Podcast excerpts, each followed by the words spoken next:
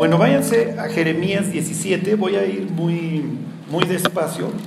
Y es que, o sea, Jeremías va dando muchos conceptos a lo largo de varios capítulos que aparentemente parece que no tienen, ¿cómo les diré? Este, a veces relación uno con el otro, pero ya que lo analizas en el, en el total, dices, no, sí tiene relación.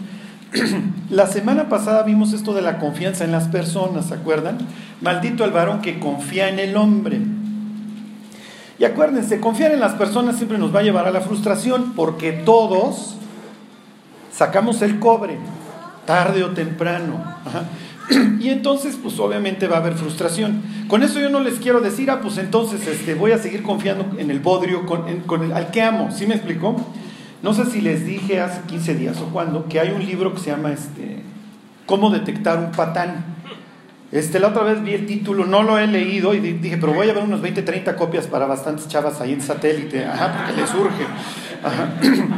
Pero bueno, lo dejamos ahí en Jeremías 17. No, o sea, caemos en maldición cuando ponemos nuestra confianza en otra persona. ¿Ok? Y luego Jeremías va a hacer alusión a la confianza en las cosas. ¿Qué es básicamente hoy lo que rifa? Los likes o retweets o lo que ustedes quieran, ese número me infla el ego y lo que poseo, lo que tengo. Hoy vivimos en este trajín. Eso, y somos el hámster en la jaula, ¿ok? O sea, te, paras temprano, vas, aguantas un, un, trabajo, si trabajas en el mundo corporativo espantoso, porque estás en la, como dicen los gringos, en la rat race, Todo el mundo se alucina, ay, a fulano ya le dieron comedor en el banco y a mí no me lo han dado y fulano ya tiene estacionamiento y a mí no. Llegas en la noche a deprimirte viendo las noticias y ser bombardeado puros anuncios de compra, compra, compra. Compras lo, trabajas para comprarte eso y el ciclo de frustración sigue igual. Es lo que están viviendo los israelitas. Claro, ellos en su, ¿cómo les diré? En su microcosmos no tienen Amazon ellos, si me explico, no tienen el wine todo el día pero tienen un imperio asirio caído. Y eso acuérdense que para los israelitas implica dinero porque me bajaron los impuestos, ya no vienen. Y ahora están en este pasaje 17, están en, una, ¿cómo les? En un, yugo menos pesado que el de los asirios. Digo, tuvieron a los egipcios un ratito, luego va a venir Nabucodonosor, pero como lo vamos a ver, Nabucodonosor no crean que quería arrasar a los israelitas, se la quería llevar leve.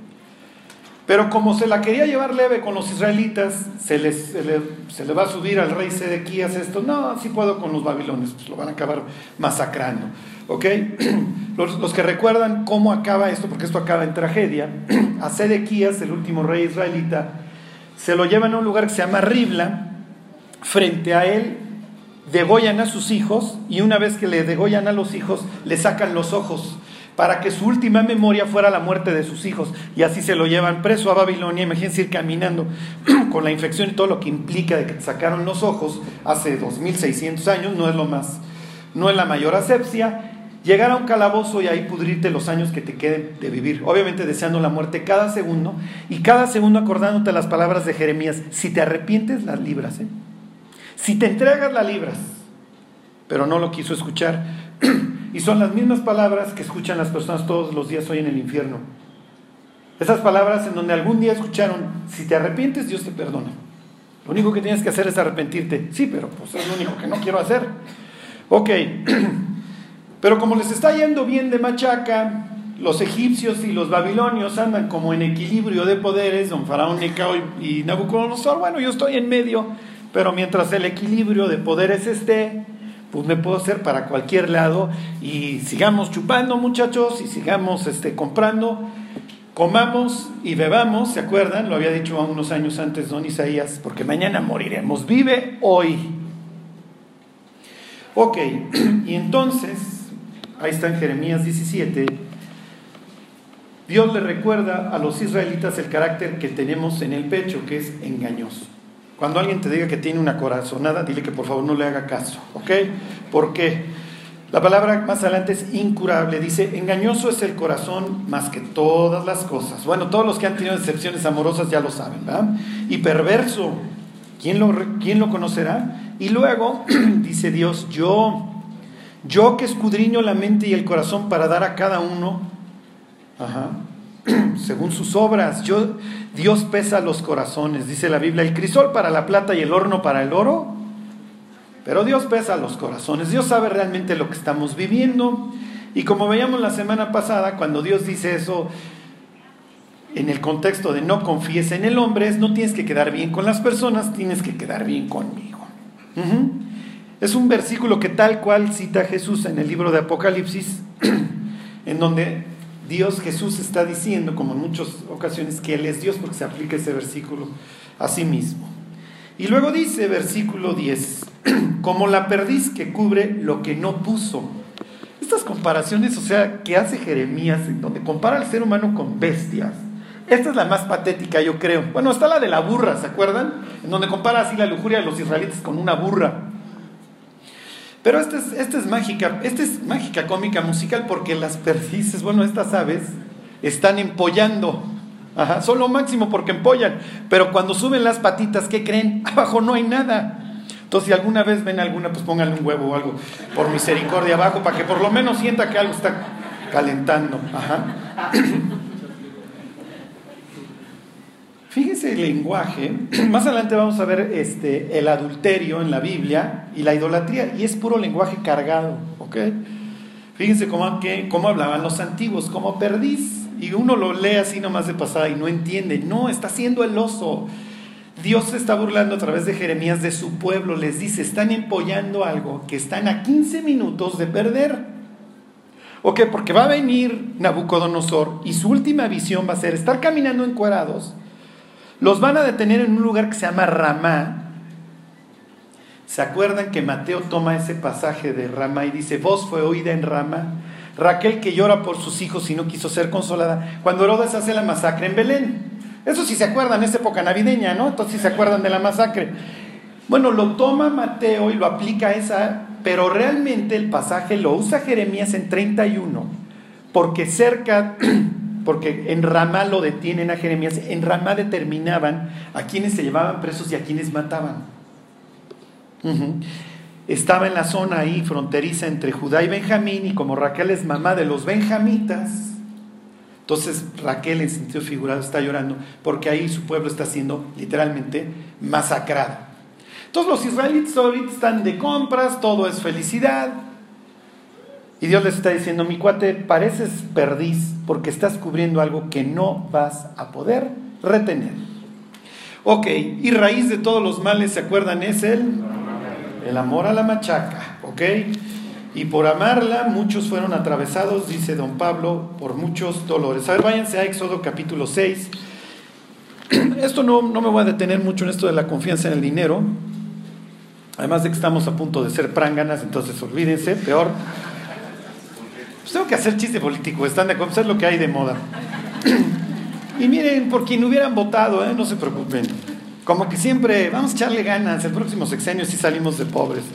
Bueno, seis.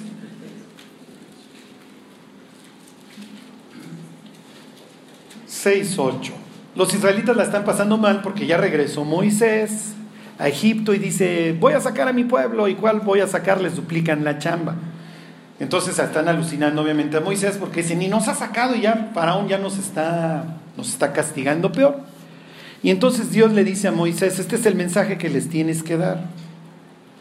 Y aquí es donde me voy a, hilar con lo que luego vamos a ver. Los israelitas tienen que recordar pasajes como estos, como nosotros. y miren, si ustedes tienen o no tienen machaca, eso es hasta cierto punto irrelevante. El punto es que no la amen, que no vivan por ella. Escribe a los ricos de este mundo, le dice Pablo a Timoteo, que no pongan su, su esperanza en las riquezas, las cuales son inciertas. Hoy las tienes, mañana no. Ok, y entonces le dice, bueno, les leo el 6-7. Dice, y os tomaré por mi pueblo y seré vuestro Dios. Y vosotros sabréis que yo soy Jehová vuestro Dios, que os saco de debajo de las tareas pesadas de Egipto. Y os meteré en la tierra por la cual alcé mi mano, jurando que la daría a Abraham, a Isaac y a Jacob, y yo os la daré por heredad, yo Jehová. Cuando dice eso, es eso de yo Jehová, es una firma. Bueno, aquí, aquí le pedí a Juanito que pusiera la diapositiva del Jordán. Porque cuando los israelitas cruzan el Jordán, Dios le ordena al general Josué que sacara 12 piedras como memorial. En aquel entonces no es de que, ay, pues hagan el dique, muchachos, detengan las aguas del río, saquen unas piedras con la grúa. No, la idea es que Israel dijera, oye, ¿cómo salieron esas piedras del piso del Jordán? Bueno, pues es que algún día Dios lo detuvo para que entráramos. Y después de que cruzan y sacan las piedras, Josué se encuentra con el ángel de Jehová, ¿se acuerdan? Le hace con Dios encarnado en el Antiguo Testamento, con Jesús. Y entonces le dice, ¿quién eres? ¿Eres de los nuestros o de los contrarios? Y le dice, soy el príncipe de los ejércitos y quita tu calzado, porque la tierra donde estás es sagrada, es santa. Es una reminiscencia obviamente a la escena de Moisés y la zarza. Y entonces, ok, se, la, se, quita los cacles, don Josué dice, es tierra sagrada, esta es la tierra que Dios nos está dando. Y entonces, si ustedes siguen la historia, Los israelitas saben que la tierra no se puede vender a perpetuidad porque la tierra de quién es al fin y al cabo? De Dios. Entonces cada, cada 49 años, en el año 50, sonaban cuando arrancaba el año 50 unas trompetas y cada quien volvía a su tierra si tú la habías, no la podías vender si tú la habías rentado. Ya lo veremos, eso implica fe. Entonces regresabas a tu tierra porque la tierra es de Dios. Ok, entendiendo esto, ahora sí váyanse a Lucas capítulo 12. Y esto nada más se los, se los comento para hacerles énfasis en que los israelitas, ellos no lo saben, nosotros ya tenemos la película completa. El reinado de Sedequías va a ser de, este, va a reinar 11 años, de los cuales los últimos tres se los pasan sitiados, o sea, ya tienen escasez. Ya, obviamente los últimos dos todo el mundo está muriendo de hambre. O sea que la prosperidad que le queda a los israelitas después de lo que acabamos de leer son ocho años máximo. Y piensa que hoy te llegan tres, tres correos. En el primero te dicen que te acaban de aceptar a tu nuevo empleo, estás feliz.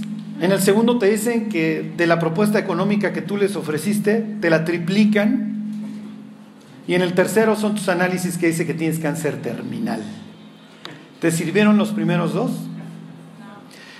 Miren, el que hace que llueva o no llueva, al final de cuentas, es Dios.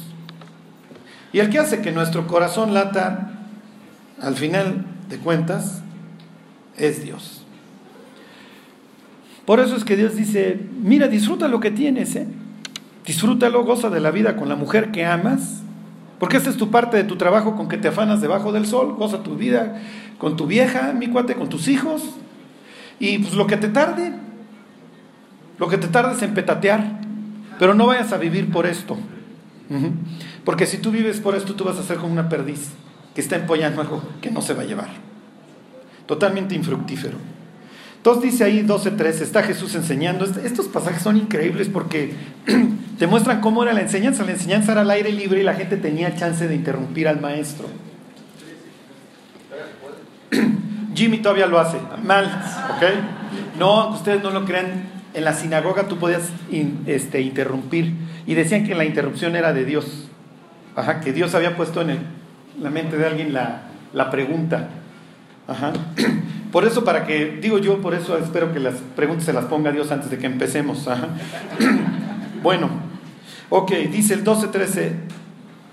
Le dijo uno de la multitud, porque Jesús está enseñando, Maestro, di a mi hermano que parta conmigo la herencia. Mas él dijo, hombre, ¿quién me ha puesto sobre vosotros como juez o partidor? Y si vieran las notas de Pedro en ese instante, los cristianos no podemos ser albaceas. Ok, no, Pedro, no seas bruto, no se trata de eso. Ok, porque le dicen, dile, como tienes tu autoridad y eres un maestro muy prestigiado, habla de albacea porque mi hermano no quiere compartir la herencia conmigo. Y se voltea a Jesús y le dice, ¿quién me puso por albacea entre ustedes?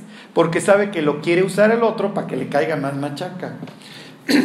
Los años que yo ejercí como abogado, me tocaron ver unos juicios sucesorios y son, bueno, lo más grotesco que hay. Se entancaban entre hermanos.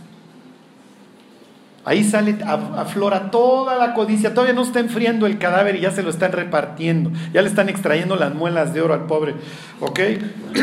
Es el caso aquí. Y entonces les dice Jesús, mirad y guardaos de toda avaricia, porque la vida del hombre no consiste en la abundancia de los bienes que posee. y acuérdense que Jesús siempre va a aventar todos sus cuentos cargados de significado que él está tomando del Antiguo Testamento. ¿Ok? Que para cuando Jesús lo está diciendo todavía no es antiguo, ¿ok? Dice, también les refirió un cuentito. Uy, entonces ya vas, ahí viene la guadaña. Sí, Pedro nomás va a estar pensando, pobre de este cuate que, quería la ayuda. Le ve como en feria. Dice, a mí me va así diario. Cada vez que digo burradas, viene cuentito. ¿Ok? La heredad de un hombre rico había producido mucho. Yo te acabo de leer, obviamente, este, les acabo de leer este, Éxodo 6.8 con, con jiribilla, porque Dios dice, les voy a dar la tierra, ¿por qué? Por heredad. Cuando la Biblia dice que la heredad de un hombre dio mucho, ¿qué está implicando Jesús? ¿Que quién le dio la lana a este? Dios, exactamente, porque es mi tierra, es lo que estaría diciendo. Para que ustedes vean cómo no pensamos. No pensamos. O sea, pensamos que lo que tenemos lo tenemos porque le echamos ganas por esto y por el otro. Y Dios dice, mi cuate, te pude haber hecho nacer en Mozambique. ¿eh? O sea, mi cuate, ¿de dónde sacas? ¿De dónde crees? Y luego Pablo, bien enchilado, le dice a los corintios, ¿por qué te jactas? Si sabes que todo lo has recibido, ¿por qué te jactas como si no lo hubieras recibido? Y acuérdense, cuando Dios nos da cosas, la primera pregunta tiene que ser ¿cuál? ¿Para qué? ¿Por qué me estás dando esto? Y aquí hay una palabra griega que es afrón, que es, muy, es muy dura, es idiota. Eh, fíjense. y él pensaba dentro de sí, diciendo, ¿qué haré? porque no tengo dónde guardar mis frutos. Wow, o sea, qué problema, qué problemón, ¿están de acuerdo? O sea, cuando este señor iba al baño, su pensamiento es, ¿qué voy a hacer con tanta lana? O sea, ¿qué hago? ¿Sí les gustaría tener ese problema? ¿O no cuando leen esto no les genera envidia? Ay, ojalá ese fuera mi bronca. No, estaríamos igual que este. Estaríamos igual que este. Estaríamos buscando qué país no tiene extradición y todo esto. Ok, dice el 18. Y dijo, esto haré o sea, como bueno, ya, ya, ya, ya voy a descansar, ya le atiné. Derribaré mis graneros y los edificaré mayores, y ahí guardaré todos mis frutos y mis bienes, y diré mi alma, este tipo es brutísimo, efectivamente. Alma, muchos bienes tienes guardados para muchos días. Repósate, come, bebe, regocíjate. Come y bebe. Y dices, mi cuate, ¿no te suena conocido Isaías 22? Comamos y bebamos porque mañana moriremos. Y miren, ahorita a ver si llego a, cómo están viviendo hoy nuestros jóvenes, porque el suicidio está así de, de terror y las masacres de terror, y es comamos y bebamos, porque mañana moriremos, y si te aburres, pues como actor, maestro, te vas con toda la gloria. Le pones, le pones off al, al, al carrusel y te bajas. Ajá. Entonces dices, oye, lo que pasa es que tienes un concepto medio equivocado de la vida. La vida no es nomás venir a comer y beber. Y es lo que dice Jesús, la vida del hombre no consiste en los bienes que posee, guardados de toda avaricia. ¿Quién te dijo que porque tienes eres? Y nosotros le diríamos, ¿todos? ¿Todos? Ok. Entonces hay un poema, no estás pensando, claro, no estás meditando. Y lo que sigue en la historia de Jeremías, a continuación, inmediatamente después de que les dice, parecen perdices, les dice una cosa, esto es increíble y parece que no tiene nada que ver. Le dice Dios a los israelitas antes de que los arrasen a Nabucodonosor, si guardan el día de reposo los perdono. Y uno diría, Dios, que tiene que ver una cosa con la otra. Y Dios diría, guarden el día de reposo. Guarden el día de reposo y van a ver. Ok. Y entonces, versículo 20, pero Dios le dijo, les digo, es una palabra fuerte. Cuando los judíos, necio, afrón, ¿ok? Cuando los judíos traducen al griego el Antiguo Testamento, ahí este, en la época del Segundo Templo, la palabra afrón la usan en el Salmo 14, que para los escribas que, se aprenden los salmos, se acordarán, dice, el necio. El necio, afrón, dice en su corazón, no hay Dios.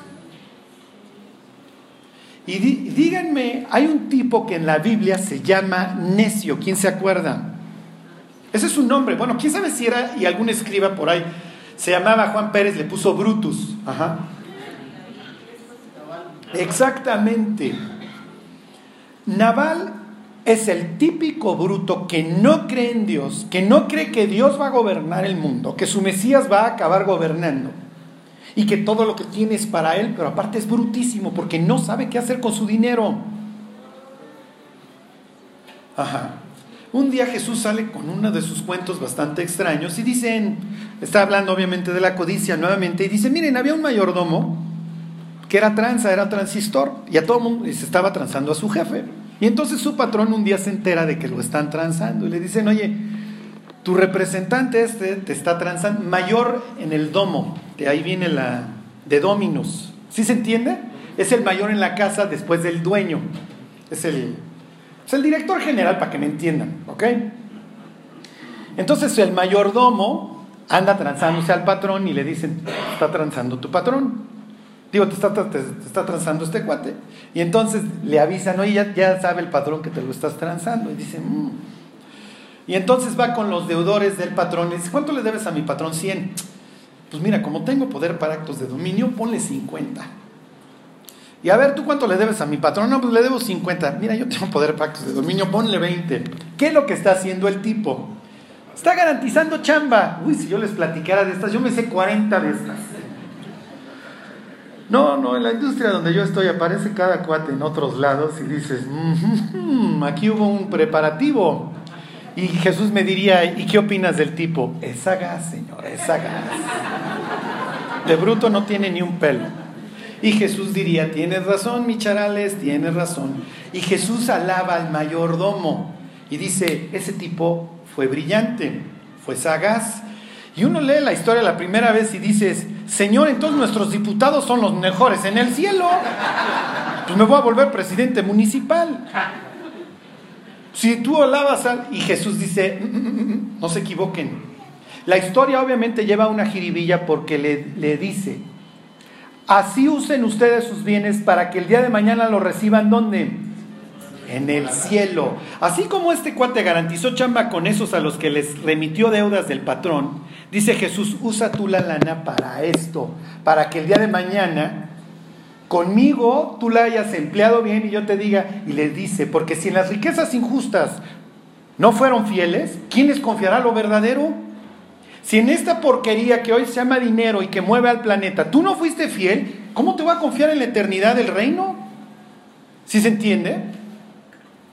Ok. Naval es un tipo millonario y sucede que todo Israel, todo Israel, porque entre todos los israelitas, si alguien libró el pellejo, fue Nabal, que tenía muchas cosas que librar. Todos los israelitas la libraron y libraron su patrimonio por un tipo que se llama David, que resulta que es el Mesías, el ungido de Dios. Y todo Israel sabe que eventualmente David va a gobernar, lo saben todos, entre ellos el tontito de Nabal. Y entonces David está ahí con los pastores de Don Nabal y los está cuidando es como hoy si te pusieran a cuidar trailers, ¿sí me explico? Piensen, ese sería el símil, hoy cómo asaltan y asaltan y asaltan trailers, pero pues tú con tu banda de motociclistas, porque así presenta la historia David, que andan ahí de vagos, buscando refugio, tú con tus Harley Davidson, tus seres son 600 y le cuidas a un tipo todos sus transportes, le ahorraste una lana. Y entonces llegan luego y le dice, le dice David a uno de los pastores, Oye, pues hazme un paro, ¿no? Dile a tu patrón que nos dé algo de comer. Sí, sí, ni te preocupes. Entonces llega el pastor y le dice a Naval, le dice al jefe, oiga, señor, este, pues miren, nos estuvieron cuidando los trailers de estos tipos que si le regala algo. Y la respuesta del brutito de Naval, que en su nombre lleva la fama, ¿quién es David?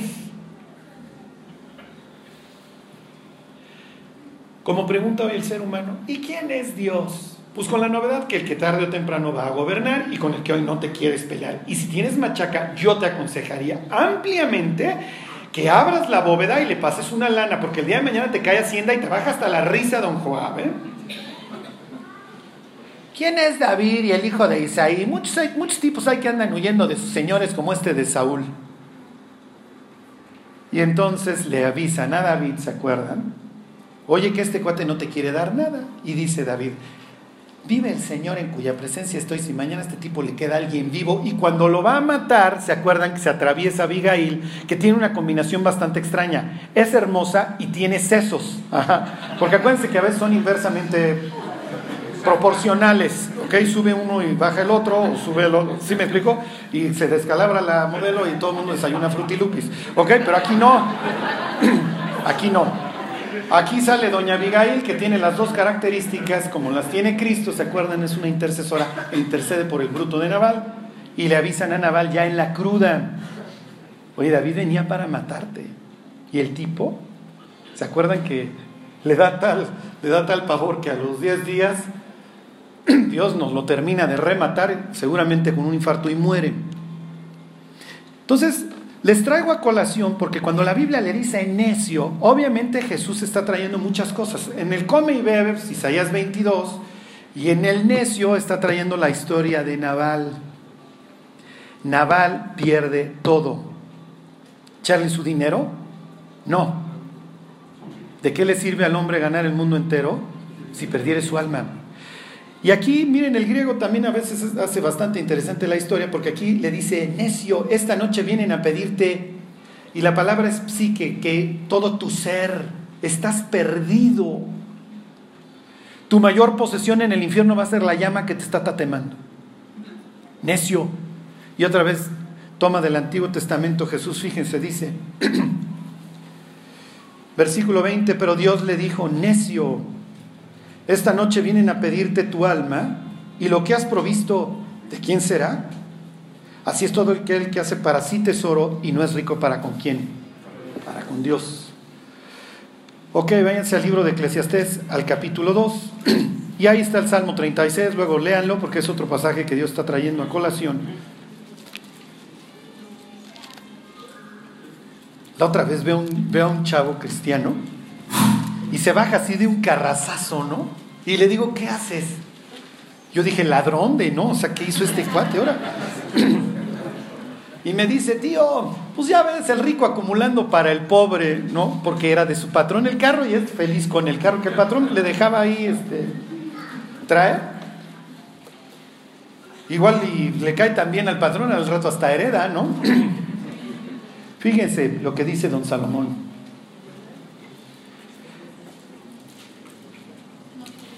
2.18. No, no les había dicho, ¿ah? Bueno, se esperaba que fueran ahí un automático cuando les dije que Jesús está citando. Porque todo lo que has provisto, fíjense, dice ahí el 2.18. Asimismo aborrecí todo mi trabajo que había hecho debajo del sol, el cual tendré que dejar a otro que vendrá después de mí. Y quién sabe si será sabio o necio el que se enseñoreará de todo mi trabajo en que yo me afané y en que ocupé debajo del sol mi sabiduría. Esto también es vanidad. Y dice, volvió por tanto a desesperanzarse mi corazón acerca de todo el trabajo en el que me afané y en que había, había ocupado debajo del sol mi sabiduría. Que el hombre trabaje con sabiduría y conciencia y con rectitud y que haya de dar su hacienda a hombre que nunca trabajó en ello, también es esto vanidad y mal grande y lo que has reunido, ¿de quién será? Ok. Bueno, Carlos, entonces lo que me estás diciendo es que no me debo de afanar por el dinero. Y esto va, y todavía va peor, ¿eh? lo que te voy a decir. Lo que les voy a decir es que tienes que descansar. Que tienes que tomar tiempo para, para meditar. Porque nos metemos en la rat race y ahí vamos, y ahí vamos. Y alcanza y alcanza y alcanza hasta que finalmente llega el día de la muerte y se los comento, lo único que piensan las personas cuando van a morir es, ¿qué cuentas voy a ir a rendir? El incrédulo, ¿a dónde voy? Y no creo que haya un incrédulo que antes de morir se diga, pues a donde sea, y si es el... Porque en la borrachera sí somos muy, pues a donde sea, y si hay infierno, pues ahí la seguimos. Pero ya que en serio llega el médico y dice, oye, usted tiene cáncer terminal, le quedan meses de vida. Yo creo que todos, por más religiosos que sean, dicen, ah, caray, ¿y a dónde voy a ir? Y si religioso, peor, porque ha vivido en un, en un ciclo de culpa, orgullo, culpa, orgullo, espantoso. Bueno, regresense a Jeremías 17. ¿Cuál es la cura para que no parezcamos perdices?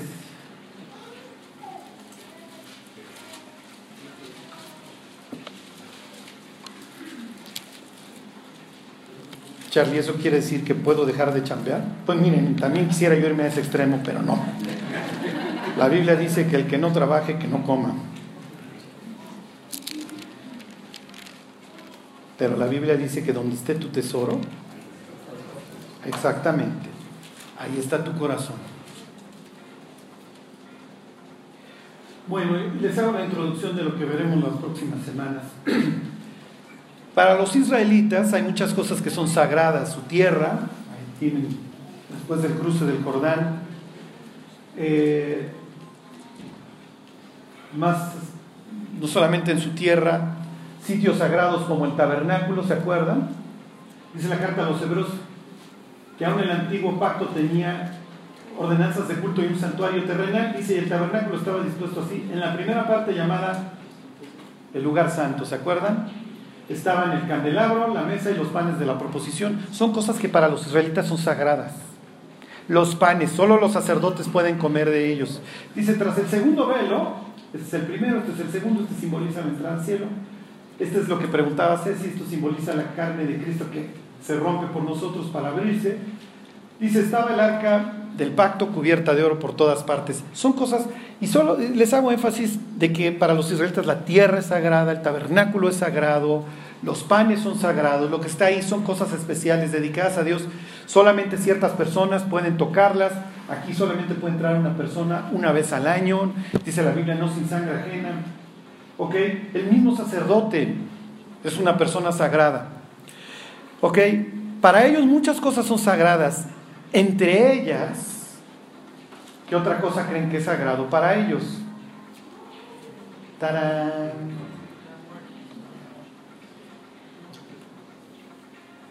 el tiempo.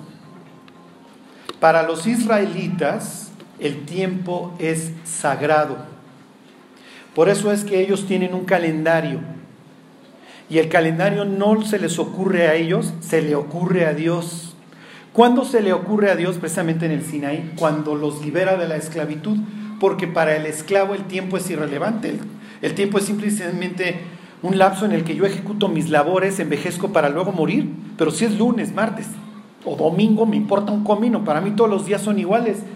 Les pregunto cómo era su vida antes de Cristo. Pues todo era igual, gris, envejeciendo, si me explico, perdiendo el tiempo. Nuestra máxima virtud era convertir el oxígeno en dióxido de carbono y el etilo en azúcares que luego empleáramos gracias a nuestro hígado ya moribundo. Un día estoy con un ingeniero y abre su, su agenda y tiene esta imagen, la mismita. Por eso se la copié, me, encantó lo que me dijo. Y entonces le digo, ¿por qué tienes una lápida en tu agenda? Meses que estoy en un curso de administración del tiempo y tengo que escribir mi epitafio. ¿Por qué? Porque lo que yo escriba ahí va a determinar en qué empleo mi tiempo. ¿Qué dice tu epitafio? Los que no lo hayan escrito, escríbanlo. El día que te entierren, ¿qué te gustaría que dijera esto? Y se ponía peor, ¿eh? porque luego venían así como dibujitos de sepelio. ¿Qué van a decir tus hijos el día de tu sepelio? Hijo, qué bueno, ¿cómo aguantó? Era un roble este tipo. En serio, ¿qué van a decir? El día que mueras, ¿qué va a decir Dios? ¿Qué va a decir la iglesia? Esto es una pérdida incalculable. Se está yendo alguien que influyó en mi vida para siempre. Piénsenlo. ¿Qué van a decir otros cristianos? ¿Qué van a decir los ángeles? No, hombre, este cuate había que cuidarlo en cada antro. No, no, no, hombre. O sea, Cada noche cuando iba manejando tapando un ojo, ahí íbamos la corte celestial completa. Vaya. Piénsenlo. ¿Qué va a decir tu cónyuge? ¿Qué va a decir tus hijos? Dios. Porque acuérdense que la muerte y el juicio se enfrenta solo. No, Dios es que en la iglesia había gente. Sí, sí, luego hablamos de que en la iglesia había. Vamos a hablar de ti. En la iglesia había gente, Sí, ahorita. ¿Ok? Váyanse, ¿ya están ahí en Jeremías 17? Ok.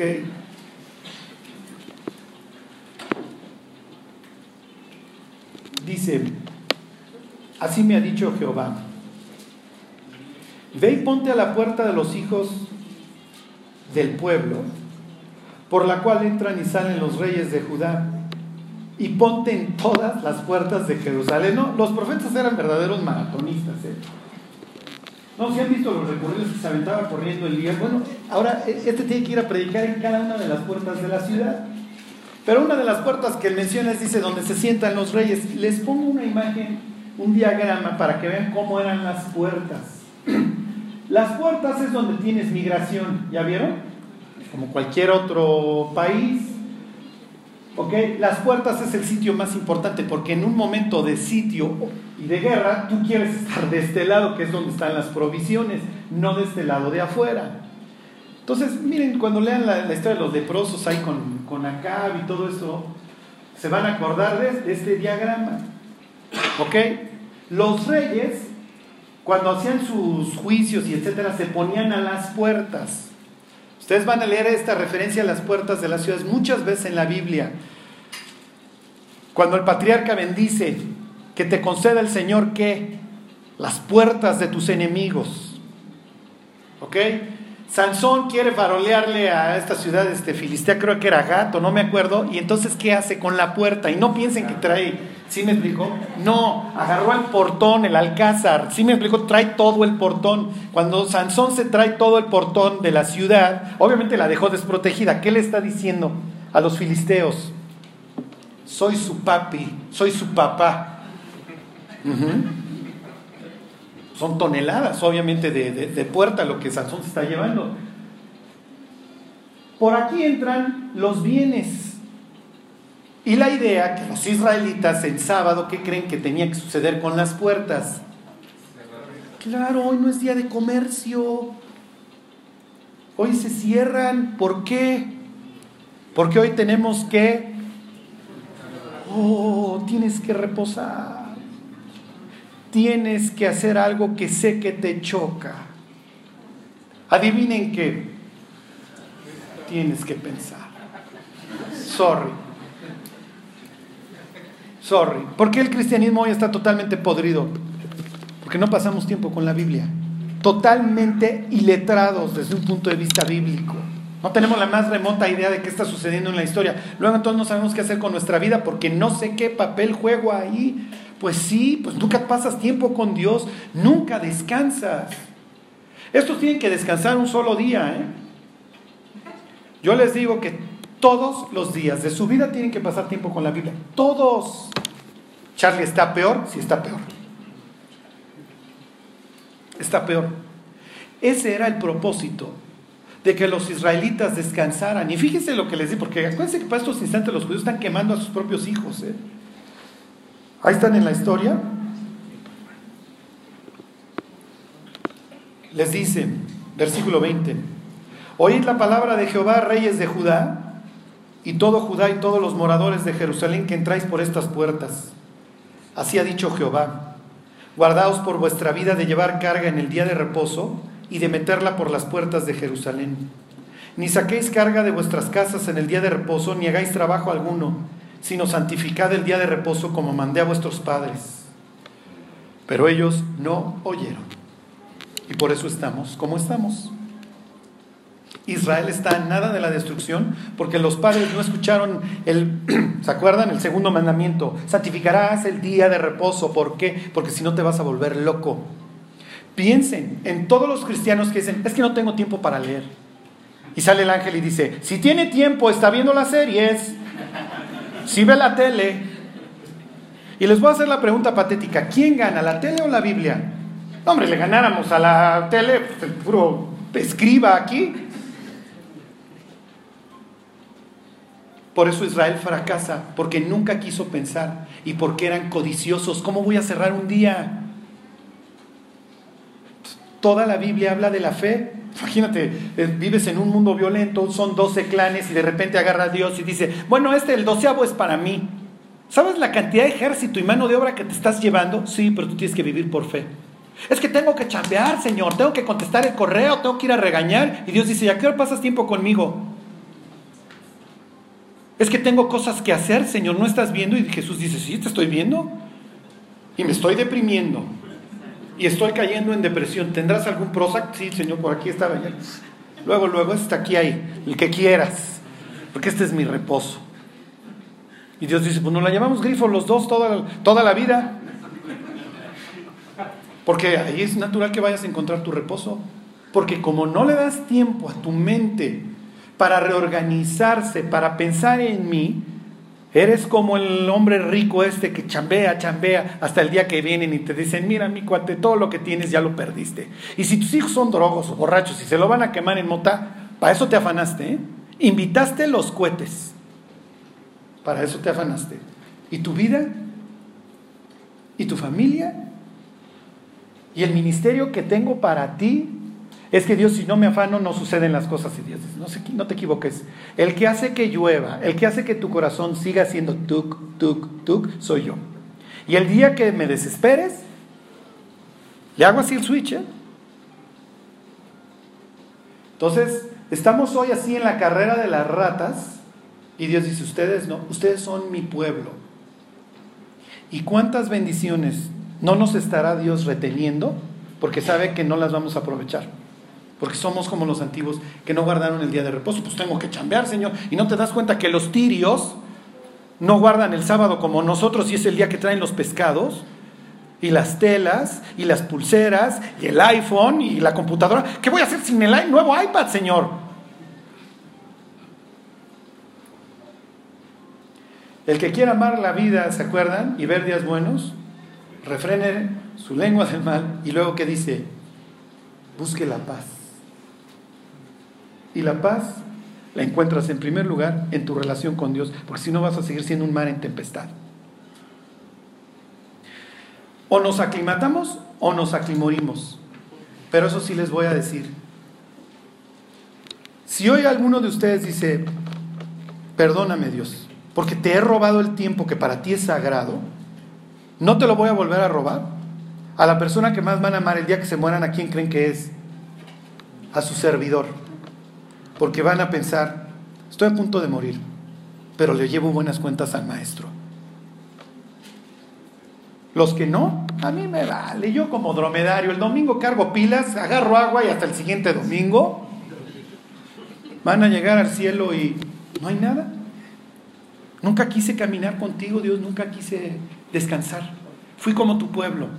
Pensé que en el dinero, en el afán iba a estar la cosa. Y Dios dice, todo lo que tenían los israelitas yo se los di. Israel llegó a ser un pueblo en donde la plata la pateaban, no era estimada, por la vida de un hombre, por la vida de David. Pero eso sí, si David no andaba viendo en las ventanas, ajá, lo que hacía los sábados era, papá, me quiero suicidar, sí, hijo, este, estoy chambeando. Luego me platicas, ¿no? y por favor, no lo vayas a hacer en la casa porque se arman mitotes del Ministerio Público viniendo acá. Así estamos. ¿Cuántas personas no le dejan de prestar atención a sus hijos porque es, es, que tengo que estar en el afán? Y Dios dice, no es cierto, porque nunca me has pedido tiempo, porque te vale. Porque si me pidieras tiempo yo te lo daría. Y te daría bendición. La otra opción, sigue corriendo ahí en el, como hámster en la jaula. Tú síguele dando vueltas a la y alimentando los bienes que eventualmente la bestia administrará. Es la triste y cruda realidad. Dios no está peleado con nuestro trabajo, ¿eh? Y tampoco quiere que seamos, como les diré así, el mediocre. Pero Dios sabe dónde está nuestro corazón. Y si está en la machaca y en el afán, Dios dice, no te sale. La ecuación no te va a salir. Tienes 23 horas al día para volverte loco, pero una La pasas conmigo, ¿eh? O eres parte del problema o eres parte de la solución. ¿Recuerdan? Como rebaños que son conducidos al Seol, la muerte los pastoreará. Y hoy antes de acostarse leanse el Salmo 49, que habla precisamente de esto. Y estoy seguro que hoy, pero hoy, bueno, hoy sí, Señor, porque hoy me regañó Gacho que no leo. Bueno, la próxima semana seguimos con el tema, ¿eh? Bueno, pues vamos a orar y, cantamos. Señor, te queremos dar las gracias. Gracias Dios por todas tus advertencias, Señor. Dios, no queremos perecer como pereció tu pueblo por no pensar, Dios, por no meditar en ti. Danos la disciplina, Dios, la gracia, el amor por tu palabra, Dios, para pasar todos los días tiempo contigo, Dios. Entendamos o no entendamos lo que tú nos expresas ahí muchas veces, Dios, que nunca lo perdamos de vista, Señor. Que necesitamos caminar contigo. Que así sea, Dios que no seamos insensatos. Te lo pedimos por Jesús. Amén.